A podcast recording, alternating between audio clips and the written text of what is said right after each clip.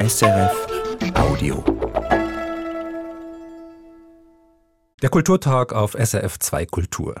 Wie geht es den Schweizerinnen und Schweizern?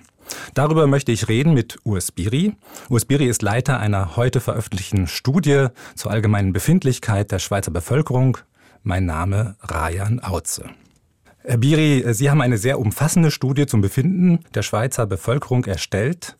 Also ich hatte danach den Eindruck, niemand kennt die Schweizerinnen und Schweizer aktuell besser als Sie. Was sagen Sie denn, wie geht es uns denn? Insgesamt geht es uns gut, äh, zumindest wenn wir über Mehrheiten sprechen. Wir sind zufrieden mit unserem Lebensalltag, ein bisschen mehr mit dem Privatleben, ein bisschen weniger mit dem Berufsleben, das vielleicht auch in Veränderung über die Zeit, äh, aber grundsätzlich geht es uns sehr gut. Was aber wichtig ist, es geht nicht allen sehr gut. Es gibt Minderheiten, verschiedenartige Minderheiten, denen geht es schlechter oder sogar schlecht, haben existenzielle Sorgen. Und auch wenn die Botschaft lautet, es geht uns gut, gilt es sicher, diese nicht zu vergessen. Mhm, da werden wir nachher noch drauf eingehen, auf das sowohl auf das sehr gute Befinden als auch auf die Gruppen, denen es nicht so gut geht. Vielleicht ganz kurz zur Einordnung der Studie. Sie wurde von uns, von der SRG, in Auftrag gegeben, äh, um in diesem Wahljahr so eine Momentaufnahme äh, zu haben, wie es den Menschen in der Schweiz geht. Insgesamt äh, hat Ihr Forschungsinstitut GFS Bern, heißt das, knapp 58.000 Interviews für diese Studie geführt. Das klingt enorm viel. Wie lange braucht man denn überhaupt für so eine Studie?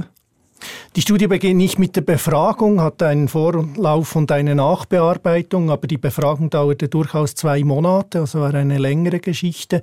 Äh, und vorher hatten wir rund ein halbes Jahr Vorbereitungszeit, danach etwa weitere zwei Monate Auswertungszeit. Also insgesamt waren wir fast ein Jahr an, an dieser Geschichte mit Ihnen zusammen und ich finde, haben nicht nur sehr viele befragt, sondern auch sehr viele sehr interessante Ergebnisse. Mhm, aber das heißt sozusagen wirklich, die Befragung, diese vielen Interviews, die waren vor vier Monaten. Das ist taufrisch, ne? Das ist einigermaßen taufrisch. Es ist es auch beim Lebensalltag, der ändert sich nicht minütlich oder stündlich. Äh, von dem her äh, haben wir damals sicher etwas gemessen, was noch heute Gültigkeit hat. Also kommen wir mal zurück zu den Ergebnissen. Sie haben ja schon gesagt, äh, insgesamt geht es uns gut, wir sind zufrieden. In der Studie habe ich eine Stelle gefunden, äh, da heißt es, äh, über 70 Prozent der Schweizerinnen und Schweizer fühlen sich geliebt, glücklich, ruhig und erfüllt. Als ich das gelesen habe, habe ich gedacht, ja, die Schweiz, das ist das Paradies auf Erden. Äh, wie kommt das? Wie erklären Sie das? Also vielleicht muss man es ein bisschen abtempieren. Man, wir fühlen uns mehr oder weniger geliebt und glücklich. Natürlich, wir haben auch unsere Alltagssorgen, die beeinflussen auch diese Gefühle. Trotzdem ist es spannend, dass Mehrheiten eben diese positiven Gefühle haben und dass die negativen Gefühle wie Einsamkeit, Traurigkeit, äh, auch Depression an einem sichtbar kleineren Ort, an einem minderheitlichen Ort stehen. Und das hat, glaube ich, tatsächlich viel damit zu tun, dass wir in der Schweiz äh, relativ sorgenfrei leben können. Und sorgenfrei bedeutet hier vor allem existenzielle Sorgen. Große Mehrheiten haben solche nicht. Und das hilft uns, unser Fokus auch weg vom reinen Berufsleben und dort reinen Lohnerwerb wegzunehmen und auch unsere Wünsche Wünsche, äh, unsere Bedürfnisse in der Freizeit zu erfüllen. Und das hilft uns insgesamt, um, um eben diese positiven Gefühle in den Alltag zu tragen und auch zu fühlen. Bei existenziellen Sorgen hätte ich jetzt zunächst gedacht, ja gut, da geht es um, um Lohn, um Einkommen. Was könnte das sein, was die Schweizer sonst belastet? Also es sind auch gesundheitliche Fragen. Wir wissen, physische und psychische Herausforderungen sind tatsächlich ein wichtiges Element, das unsere Zufriedenheit im Lebensalltag äh, beeinträchtigt. Und natürlich gibt es äh, Minderheiten, aber es gibt gewichtige Gruppen, die solche Sorgen mit sich herumtragen. Finanzen sind ganz wichtig. Und was man immer wieder vergisst, auch Beziehungsumfeld ist zentral. Wir sind alles schlussendlich Beziehungsmenschen äh, und wir leben von Beziehungen. Und, und wenn solche gar nicht vorhanden sind, fühlt man sich einsam. Und Einsamkeit ist tatsächlich einer der ganz wichtigen Treiber für Unzufriedenheit. Mhm. Ja, das finde ich noch einen wichtigen Punkt, dass Sie das ansprechen. Die psychischen Belastungen, das haben wir ja gerade nach Corona immer wieder auch lesen können, gerade bei den Jugendlichen seien massiv gestiegen. Äh, die, die äh, Beratungsstellen werden da äh, sozusagen sehr stark frequentiert, viel stärker als vor Corona. Haben Sie das auch ablesen können in der Studie? Es ist tatsächlich so, dass sich Jugendliche, ich spreche jetzt von Personen unter 40, ein bisschen unzufrieden fühlen und zwar nicht nur im Beruf, sondern auch im Privatleben und das hat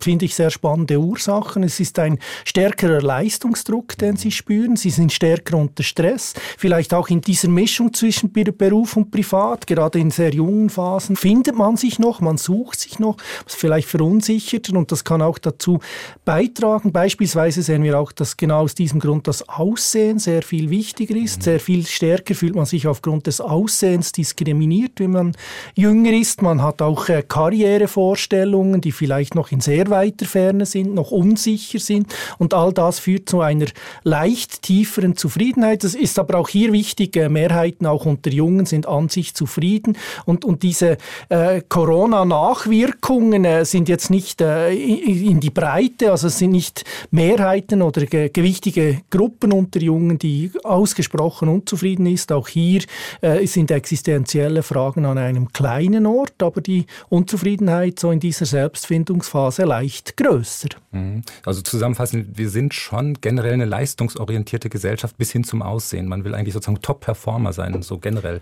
Gerade unter Jungen ist es tatsächlich so, auch der Anteil Sport ist dort viel höher. Also dieser Selbstoptimierungsgedanke, mhm. den wir ja auch äh, über viele, also vor allem Social-Media-Kanäle präsentiert erhalten, spielt sichtbar eine größere Rolle und, und verunsichert entsprechend.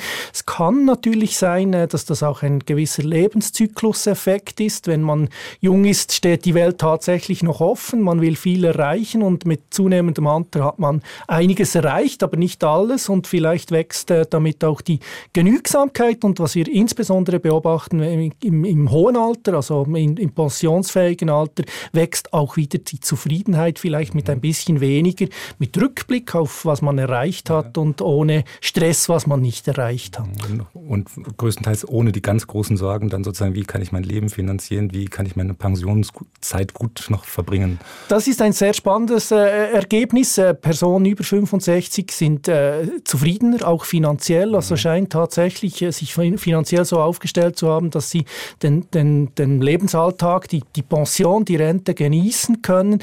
Äh, das ist unsicher, gerade bei Personen zwischen 40 und 65, also wo, wo es quasi dann wirklich um die Wurst geht, wo man äh, fürs Alter anspart. Dort gibt es Bedenken, ob dies tatsächlich gelingt und ob man nicht äh, finanzielle Rückschritte machen muss im Alter. Äh, gerade auch äh, eines der großen Probleme, die Altersvorsorge schlägt hier durch. Sie verwenden sehr viel den Begriff zufrieden und Zufriedenheit. Äh, könnten Sie so ein bisschen so einen internationalen Vergleich mal machen? Es gibt ja so Glücksindexe für verschiedene Länder. Wo stehen wir da? Also wir stehen weit oben. Wir stehen nicht zu oberst, das ist spannend. Es gibt diesen äh, World äh, Happiness Survey. Dort sind skandinavische Länder interessanterweise leicht weiter oben, aber also die Distanz ist sehr klein. Wir sind an vierter Stelle jetzt bei der letzten Ausgabe. Es ist immer schwierig, diese Zahl dann äh, wirklich ob zu objektivieren, aber wir sind zum Beispiel weit, weit entfernt vom, vom äh, Schlusslicht von Afghanistan im Moment, wo, wo die Situation bekannterweise äh, nicht wirklich glückselig machend ist. wir sind fast doppelt so hoch in diesem Index und das zeigt auch, dass wir, dass wir tatsächlich nicht nur hier messen, die Zufriedenheit ist hoch, sondern auch im internationalen Umfeld tatsächlich vielleicht so ein bisschen an einem Ort der Glückseligkeit leben können und dürfen. Sie haben auch angedeutet, dass auch in dieser Gesellschaft, die tendenziell doch sehr zufrieden, sehr glückselig äh, ist, auch die Schattenseiten da sind, Einsamkeit, psychische Probleme, auch finanziell belastende Situationen. Äh, wenn ich ins Ausland blicke, gibt es das ja oft, dass man sagt, ja, das, das, das ballt sich irgendwo. Es gibt sozusagen die sozialen Problemfelder und Problemorte. Äh, wie sieht das da in der Schweiz aus? Also es gibt zwei Antworten. Die individuelle ist tatsächlich, die Finanzen sind wieder Schlüssel in unserer Gesellschaft. Wir sind eine reiche Gesellschaft, wenn man mitmachen kann, mhm. gerade auch in Bezug auf Freizeitaktivitäten, in Bezug auf Beziehungspflege, die vielleicht auch etwas kostet im Restaurant oder wo auch immer, ist Geld der Schlüssel. Und Personen, die äh, wenig oder gar kein Geld haben, die existenzielle Fragen haben, äh, haben äh, wesentlich weniger Beziehungen, sind viel mehr einsam und damit auch deutlich unzufrieden. Aber trotzdem gibt es einen großen Unterschied, wenn man jetzt ein bisschen äh, oberflächlicher oder ein bisschen äh, stratosphärischer hinschaut. Äh, es, es gibt deutlich weniger Unterschiede zwischen Stadt und Land, zwischen den Sprachregionen als in anderen Ländern. Es gibt jetzt nicht äh, ländlich vernachlässigte Regionen, die, die kaum überleben können, wo Armut äh, sichtbar und spürbar ist, äh, wie zum Beispiel in Frankreich in mhm. gewissen Gebieten. Wir, wir haben eine gute Mitte auch in diesem und, und entsprechend wird zum Beispiel eben gerade auch dieser Stadt-Land-Graben weniger äh, als, als scharf oder als, als problematisch angeschaut als in anderen Ländern. Hat das gegebenenfalls auch etwas damit zu tun, wie gut Integration gelingt in der Schweiz generell auch von Migrantenhintergründen? Ich denke, es hat tatsächlich viel mit, mit diesem geflügelten Wort Schweiz als Willensnation mhm. zu tun. Wir, wir sind uns gewohnt und mussten uns äh, äh, vielschichtig zusammenraufen. Wir haben verschiedene drei Sprachkulturen, die auch wirklich äh, Gesellschaften prägen oder vier Sprachkulturen, äh, die Gesellschaften prägen in diesem Land. Äh, wir haben diese Stadt-Land-Unterschiede. Es gibt sehr äh, präsente und sehr wirtschaftskräftige Städte, die international absolut mithalten können. Und es gibt ausgesprochen ländliche Regionen. Äh, äh, und es gibt religiöse oder gab religiöse Konflikte. Es gibt auch diese Arbeiterkapitalkonflikte, wie sie im Ausland im 19. Jahrhundert auch sichtbar waren. Und das hat uns gezwungen, irgendwie uns zusammenzuraufen und doch sehr raffinierte Instrumente zu entwickeln, wie dies auch gelingt. Und das hilft mit, äh, äh Minderheiten einzubinden. Nicht alle sind aber eingebunden. Sie haben eine wichtige angesprochen. Äh, es ist schwierig, als, als Ausländer, Ausländerin äh, in, an dieser Gesellschaft teilzuhaben. Es ist vieles verschlossen. Das Wichtigste davon ist die politische Teilhabe. Man hat keine Möglichkeit, äh, an dieser direkt demokratischen äh, Meinungsbildung oder Meinungsfindung teilzunehmen. Und das wird durchaus auch bemängelt, insbesondere unter Migranten, Migrantinnen. Ja, wenn wir nochmal den Blick nach Frankreich wagen, so, sag ich mal, so äh, krasse Auswüchse, wie wir es dort erleben in den Banlieues, das kennen wir aber aus der Schweiz eigentlich nicht. Da würde ich jetzt doch sagen, da ist doch Migrationspolitik oder Migration einer, in, innerhalb der Gesellschaft eher gelungen. Oder sehen Sie es ganz anders? Man kann vorsichtig Ja zu einer solchen mhm. Aussage sagen. Es Im städtischen Raum äh, ist, ist auch die Akzeptanz gegenüber Migranten, Migrantinnen oder AusländerInnen generell äh, höher auf dem Land. Es gibt auch viel höhere Anteile in den Städten und das ist auch in der Schweiz eigentlich sehr spannend, dass die Kritik oder das Misstrauen gegenüber Migration, gegenüber Ausländer, Ausländerinnen dort am größten ist, wo es der Anteil am kleinsten ist. Es ist also mehr ein Bauchgefühl, ein Beobachten aus der Ferne, auch ein bisschen Angst, äh, weil man es nicht selber erlebt. Und überall, wo selber erlebt wird, wo man äh, diese Vielseitigkeit auch spürt, auch die Vorteile davon sieht, äh, schrumpft diese, dieses Misstrauen, diese Kritik und, und die, die, die ähm, äh, Integration scheint scheint äh, gerade in Städten relativ gut zu gelingen. Mhm. Machen wir mal einen Themenwechsel. Sie haben ja unterschiedliche Themenfelder auch in der Studie äh, abgefragt. Äh, eins äh, fand ich interessant. Äh, Sie haben Genussmittel mit Suchtpotenzial äh, untersucht fand ich persönlich sehr auffällig, dass dabei die Sexualität eine Rolle äh, gespielt hatte. Äh, sie, sie schreiben, schreiben dort zu den beliebtesten dieser Genussmittel in der Schweiz zählt der Geschlechtsverkehr äh, an dritter Stelle nach Sport und Alkohol. Gibt es dabei Unterschiede in den Sprachregionen, was das Genussmittel mit Suchtpotenzial Sexualität betrifft? Nicht nur bei Sexualität, es gibt mhm. sie tatsächlich gerade bei diesen Top-Genussmitteln. Äh, mhm. es, es, gibt sie in Bezug auf, auf Jugend, haben wir schon angesprochen. Junge nutzen Sportgelegenheiten deutlich öfter. Es gibt sie aber insbesondere in Bezug auf Sexualität. Da ein bisschen so wie diese äh, Stereotypen im mhm. italienischsprachigen äh, Raum ist Sexualität ein bisschen wichtiger. Äh, ähm, es ist auch eine zweisam ausgelebte Sexualität, die ein bisschen wichtiger ist, in den Alltag offenbar stärker dominiert. In der deutschsprachigen Schweiz äh, spielt das ein bisschen weniger eine Rolle. Beim Alkohol ist dann mehr die französischsprachige Schweiz ein bisschen vorne. Alkohol wird dort äh, auch Glücksspiel ein bisschen stärker konsumiert als in den anderen Regionen. Gibt da scheinbar durchaus äh, auch kulturelle Unterschiede. Mhm. Bleibe ich mal noch bei den Beziehungen. Die Sexualität, die, die vergleichsweise regelmäßig konsumiert wird, würde man fast in, im Sinne Ihrer Studie sagen, als Genussmittel, äh, ähm, wird oft in langjährigen Beziehungen äh, gelebt. Das heißt, wir sind eher ein Volk von treuen Menschen. Ist Familie nach wie vor ein relevanter Faktor in der Schweiz? Es ist tatsächlich beides, sind äh, vor allem Paarbeziehungen, äh, gleichgeschlechtlich oder mehrgeschlechtlich und Familiensituationen, die relativ stark prägen. Das kann sich aber durchaus ändern. Wir spüren heraus, dass gerade Kinder als, als Element de, des Glücklichseins äh, weniger wichtig sind als, als früher. Es braucht augenscheinlich nicht mehr unbedingt Kinder, um, um in einer Paarbeziehung äh, quasi äh, Zufriedenheit äh, zu erreichen. Das hat, hat abgenommen im Zeitvergleich. Aber im, im Grundsatz ist, ist dieses eigentlich sehr traditionelle Modell Paarbeziehung geht über in eine Familienbeziehung mit Kindern immer noch äh, das meistgeteilte äh, Lebensmodell in Bezug auf Beziehungen.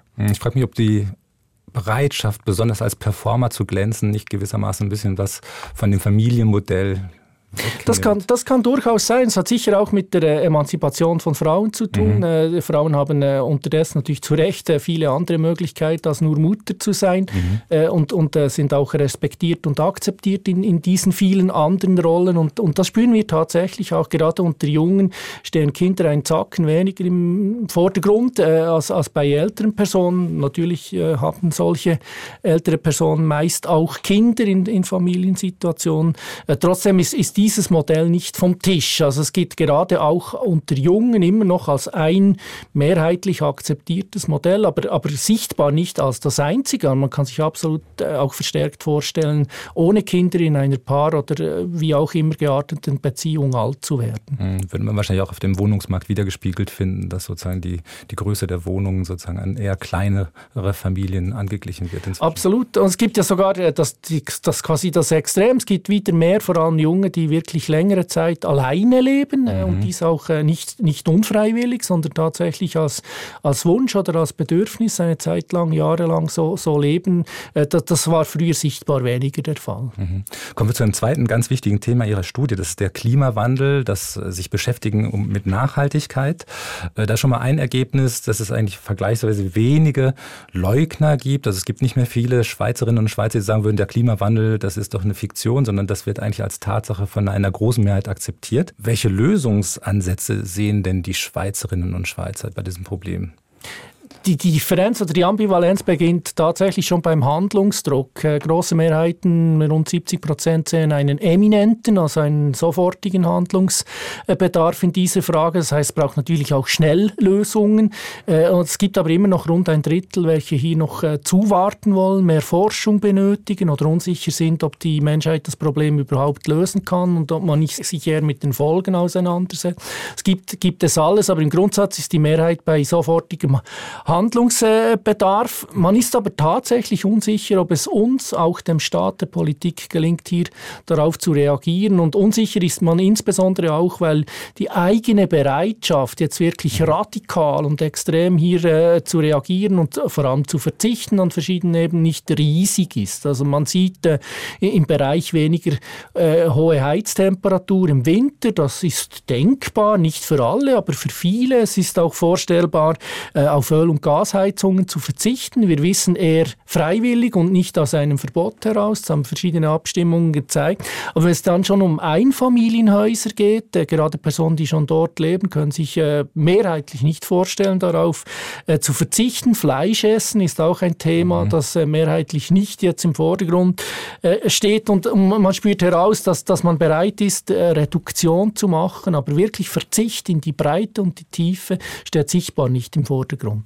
Ein Punkt ist mir an der Stelle aufgefallen. Es waren vergleichsweise große Prozentzahlen von Befragten, die gesagt haben, ja, sie könnten sich auch vorstellen, vermehrt aufs Reisen, äh, auf Flugreisen insbesondere, vermehrt sogar aufs Skifahren gegebenenfalls zu verzichten. Das war immer gegebenenfalls. Wo ich sage, ja, das spiegelt meine Lebensrealität und ich glaube die Realität auf den Flughäfen zumindest und auch die, die der Skigebiete aktuell eigentlich nicht wieder. Das bringt mich ein bisschen zu der Frage bei der Studie. Wissen wir, ob die Leute das angeben, was sie wirklich auch tun würden? Oder möchten sie sich auch in einer solchen Studie, sage ich mal, als gute Menschen darstellen, die durchaus bereit wären, etwas zu tun? Aber wenn es dann darauf ankommt, hm, also wie würden Sie da die Studie selbst und die Angaben dieser Studie einschätzen? Also da haben Sie absolut recht. Das misst vermutlich nicht wirklich die faktische Reduktion im Alltag, aber es misst eine erhöhte Sensibilität und das ist relativ wichtig. Vielleicht fliegt man immer noch fast gleich oft wie früher, aber man, und das ist der Unterschied, man tut dies mit einem äh, sichtbar schlechteren Gewissen. Und das ist ja. tatsächlich ja. anders als noch vor vielleicht 15 Jahren, als wir, als wir diese äh, Preisspirale nach unten, also dieser, äh, dieser, dieser Zerfall von Flugpreisen eigentlich als, als sehr positiv mhm. angeschaut haben. Städtereisen waren im Hoch, man war in Milano zum Einkaufen und so weiter. Und vielleicht ist man das heute immer noch, aber zumindest mit einem schlechten Gewissen. Mhm. Und das zeigt sich hier tatsächlich. Es ist eben teilweise Verzichten. Und schon nur, wenn man beginnt, äh, Reisen zu hinterfragen, kann das durchaus sein, dass man mhm. mit, mit längerer Zeit dann äh, tatsächlich auch auf ein einige Reisen verzichtet. Äh, genügt jetzt nicht, um den Klimawandel zu äh, verhindern, aber es, es hilft mit, um, um dann äh, radikalere Maßnahmen tatsächlich auch in, in, zumindest in Überlegungen mit einzubeziehen. Probleme wie der Klimawandel, die können ja auch sehr bedrückend sein. Das hat man auch wiederum bei Jugendlichen manchmal, dass man sagt, ja, die geraten in psychische Krisen, weil sie den Klimawandel als ein, so, so eine existenzielle Bedrohung wahrnehmen. Ihre Studie zeigt aber, dass das nicht immer nur mit negativen Gefühlen einhergehen muss. Gerade beim Klimawandel sieht man das schon fast exemplarisch und absolut spannend. Man kann tatsächlich äh, auch mit Aktivismus für Klimawandel äh, Zufriedenheit erlangen. Ähm, und, und, das zeigen gerade auch Junge, dass sie, wenn sie sich aktiv äh, dagegen stemmen und aktiv äh, vielleicht auch auf der Straße Aktion äh, für, gegen diesen Klimawandel äh, machen, dass sie zufriedener sind, dass sie in einem Beziehungsumfeld stattfinden, dass sie das Gefühl haben, sie sind aktiv, sie machen mhm. etwas dagegen dagegen. Und das kann tatsächlich äh, verstärkt zufriedenstellen. Beim Klimawandel sieht man das relativ deutlich. Also Aktivismus ist ja. auch ein Teil dieser Zufriedenheit und man kann auch im Aktivismus zu äh, rund um sehr eminente Probleme glücklicher sein, als wenn man nichts macht. Hm, wissen Sie was dazu? Ist die Schweiz eher ein Land, wo viel Aktivismus herrscht, also wo viele Leute sich engagieren? Sogar eher im Gegenteil. Wir haben Studien, es sind eher ältere Studien aus anderen Ländern. Der Aktivismus in der Schweiz ist relativ klein, wenn man alle Altersgruppen äh, betrachtet. Der ist sehr finanziell. Man ist sehr viel schneller bereit, eine Spende äh, zu mhm. machen oder eine Parteimitgliedschaft zu zahlen, als wirklich auf die Straße zu gehen. Man hat verschiedene Gründe. Äh, Bequemlichkeit ist sicher einer davon, aber es hat auch damit zu tun, dass dass bei uns äh, diese Straßenaktionen schlicht auch keine Tradition haben. Wir mhm. haben in, diesem, in diesen politischen Instrumenten, die wir entwickelt haben, um eben alle einzubinden, andere Möglichkeiten als eine Protestaktion, als eine Demonstration, die auch genutzt werden. Äh, und darum ist dieser Anteil vermutlich kleiner. Gerade in Brasilien ist er deutlich höher, das wissen wir aus anderen Studien. Mhm. Aktivismus wahrscheinlich nicht, aber Engagement finde ich durchaus, auch in, gerade in Vereinsstrukturen. Oder sehe ich, habe ich, hab ich da die rosa-rote Brille auf? Also es gibt es gibt äh, die, diese, die, diese Vereinsmeierei in der Schweiz hat eine gewisse Tradition. Vereine haben aber tatsächlich das gleiche Problem wie übrigens auch die Politik. Es ist äh, eine Geschichte von älteren Personen, ein bisschen mehr sogar älteren Männern. Und äh, ältere Personen haben den Nachteil, dass sie älter werden äh, und, und damit äh, diese Aktivitäten auch nicht oder nicht mehr ausüben können. Und damit haben Vereine äh, eigentlich fast integral Probleme in der Nachwuchsförderung oder Suche und, und mhm. werden unwichtig oder sind unwichtiger, als sie dies noch vor 20 oder 30 Jahren waren. Ich habe da noch eine Nachfrage zur, äh, zum Entstehen der Studie. Jetzt habe ich gesagt, ja, in der Schweiz gibt es eigentlich kaum noch Menschen, die den Klimawandel äh, leugnen. Dieses, der Klimawandel ist ein wichtiges Thema in der Schweiz. Jetzt könnte ich Ihnen vorwerfen und sagen, ja, wenn Sie danach fragen, ist klar, dann äh, antworten alle, der Klimawandel ist wichtig. Äh, ich kann natürlich alle möglichen Dinge abfragen und danach sagen, sehen Sie, ganz viele haben darauf reagiert, ist wichtig. Wie sind Sie da vorgegangen, um zu wissen, dass die Sachen, die Sie abfragen, auch wirklich eine Relevanz haben in der Schweiz? Weil sonst könnte man sagen, Sie können die natürlich konstruieren, sondern eine Umfrage, wie Sie möchten. Das ist ganz ein wichtiger Punkt und äh, uns ist äh, sehr wichtig, dass genau dies nicht geschah, dass wir uns auch selber davon schützen, äh, ein, ein, quasi eine rosarote Brille äh, zu tragen und gewisse Themen, nur weil sie medial präsenter sind, darzustellen und andere zu vergessen. Und darum haben wir eine große Vorstudie gemacht. Wir haben im Vorfeld rund 600 Personen befragt, was ihnen wichtig ist, mit verschiedenen Fragen, offenen und geschlossenen. Sie konnten selber zum Ausdruck bringen, was ihnen wichtig war. Sie haben äh, Ranglisten erstellt, was ihnen wichtig war. Und das war die Basis für diesen Fragebogen äh, schlussendlich zu erstellen, äh, auch zu kürzen äh, mhm. und, und in der Reihenfolge zu gestalten. Ein äh, Thema, das dann auch dort genannt wurde, waren Kriege. Äh, jetzt würde ich vermuten, ja, äh, es geht mutmaßlich um den Ukraine-Krieg oder sagen Sie eher nein, das geht eher um, um zukünftige Bedrohungen. Hat, hat die Schweizer Bevölkerung Angst, dass sie selbst Opfer wird eines Überfalls oder wie ist da die Stimmungslage? Tatsächlich ist die Stimmung eine andere. Es ist, glaube ich, nicht die, die wirklich existenzielle Angst vor einer Bedrohung für die Schweiz, aber man hat gerade äh, nach, nach doch Jahrzehnten von Frieden in Europa gelernt, dass Krieg sehr nah ist äh, und dass Krieg auch wieder alten Mustern folgen kann. Wir, wir hatten sehr lange, eine sehr lange Zeit äh, des Kalten Krieges zwischen großen Blöcken, Sowjetunion und, und den USA. Äh, und, und diese Blöcke sind, sind wieder ein bisschen symbolisch sichtbarer oder sogar deutlich sichtbarer. Es gibt gibt auch wieder Aggressoren, die auch äh, ihre Interessen kriegerisch durchsetzen wollen und das beunruhigt tatsächlich. Was wir aber auch äh, wissen, und das ist eigentlich bei all diesen großen Themen so, es beunruhigt jetzt nicht an erster Stelle im eigenen Alltag.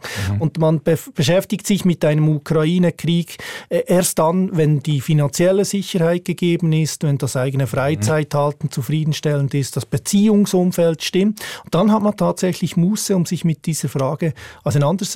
Und sie wird dann durchaus eminent und äh, die, die Sensibilitäten haben sich sichtbar vergrößert. Mhm. Und welche Rolle spielt hierbei jetzt insbesondere die Rolle der Schweizer Neutralität in dieser Diskussion? Das Spannende, dass die, konkret die Frage der Schweizer Neutralität nicht an erster Stelle steht. Also wenn, wenn die Schweizer Bevölkerung über Kriege, Ukraine-Krieg nachdenkt, denkt sie über vieles nach, auch, auch um, über ihre eigene Unsicherheit zur Bedrohungslage, aber nicht an erster Stelle über, über Neutralität. Natürlich ist es eine wichtige Diskussion.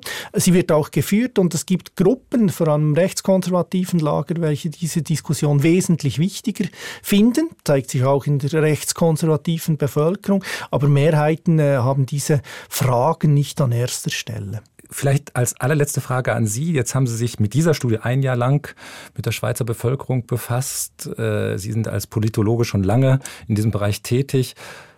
Was hat Sie am Ende an dieser Studie noch überrascht? Also überrascht hat mich äh, lustigerweise etwas, dass ich das eigentlich klar ist, aber überrascht hat mich tatsächlich, unser Leben ist politisch. Es ist äh, äh, fast alles, was wir machen, was wir beurteilen, was wir nicht machen oder was wir gut oder schlecht finden, äh, es ist auf unsere, unser Wertekompass zurückzuführen, der uns stark prägt. Äh, auch Personen, die sich selber für komplett apolitisch haben, haben so einen äh, Wertekompass, leben diesen auch und haben eine klare Vorstellung, ob es mehr oder weniger Kinderkrippe braucht, ob es mehr oder weniger ausgeprägte oder äh, ausgebaute Sozialwerke äh, braucht. Und, und gerade dieser Links-Rechts-Unterschied prägt uns ausgesprochen stark, bis beispielsweise hin zur Frage, äh, darf ich äh, in, in, der Öffentlichkeit alles sagen, was ich will, was eher eine rechtskonservative mhm. Ansicht ist, oder muss ich Rücksicht nehmen auf Personen, die vielleicht durch meine Aussage verletzt werden, was eher eine linksorientierte äh, Gefühlswelt darstellt. Wie geht es den Schweizerinnen und Schweizern heute? Darüber sprachen wir im Kulturtalk mit Urs Biri, Politologe und Co-Leiter des Forschungsinstitutes GFS Bern. Heute im Rahmen des Nationalen Thementages Schweiz. Wie geht's? Herr Biri, ganz herzlichen Dank. Ich habe zu danken. SRF Audio.